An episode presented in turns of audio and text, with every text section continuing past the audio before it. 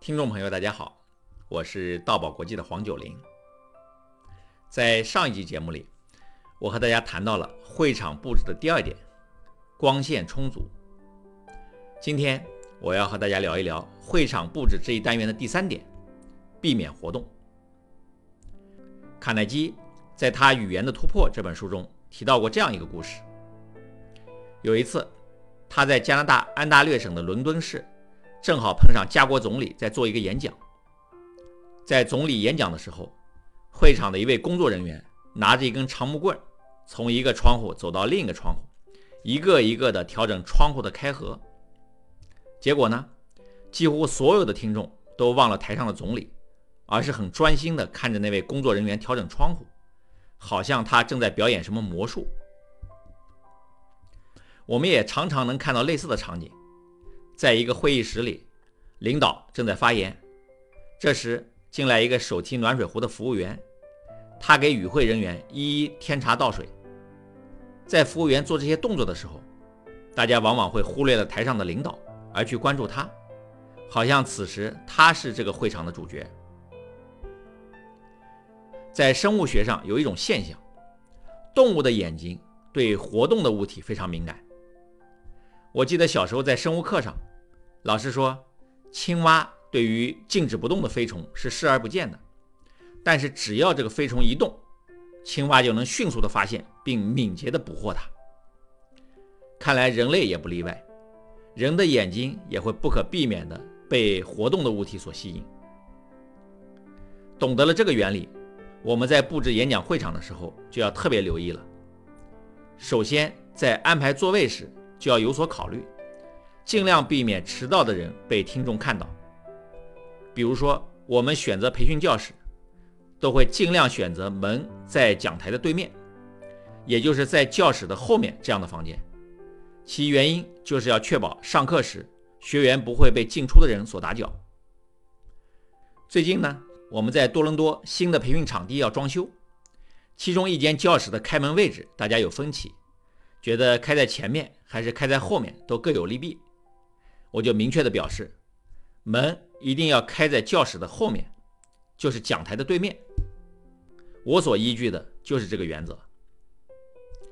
另外，也要避免在演讲时听众中有东西传看。在我们的研保当众讲话课里，有一节课叫报告说明，我们要求每位学员带一个物品，来辅助自己做介绍说明。课堂上往往会出现这样的现象。学员介绍完一个新奇的物品，比如一种化妆神器，或是新奇的工具，台下的学员就忍不住想要看一看。但是当这个物品在学员中传递时，受传看的影响，老师的点评就不受关注了。所以我们的老师会及时终止这种传看的行为，让学员到课间休息时再去看，就是要避免在听众中有传看行为的发生。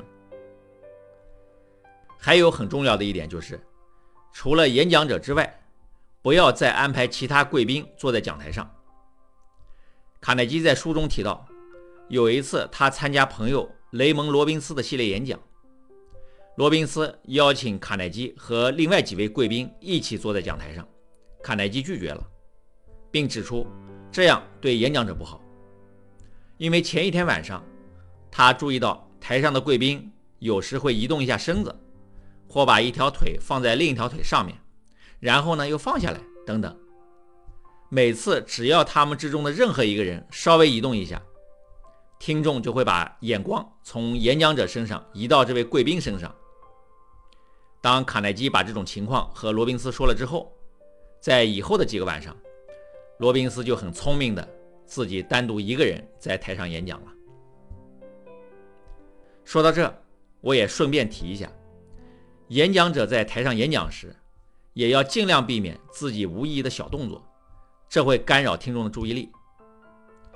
卡耐基说，有一次纽约一位很有名的演说家在演讲时，用手玩台上的桌布，结果听众全都专注地看着他的手，足足有半个小时之久。就在前几天，我在多伦多观摩了一场 Toastmaster 演讲俱乐部的区域演讲比赛。有一位男选手在演讲时，可能因为紧张的缘故，时不时下意识地用手拽一下自己衣服的下摆。这个无意义的小动作多次分散了我的注意力。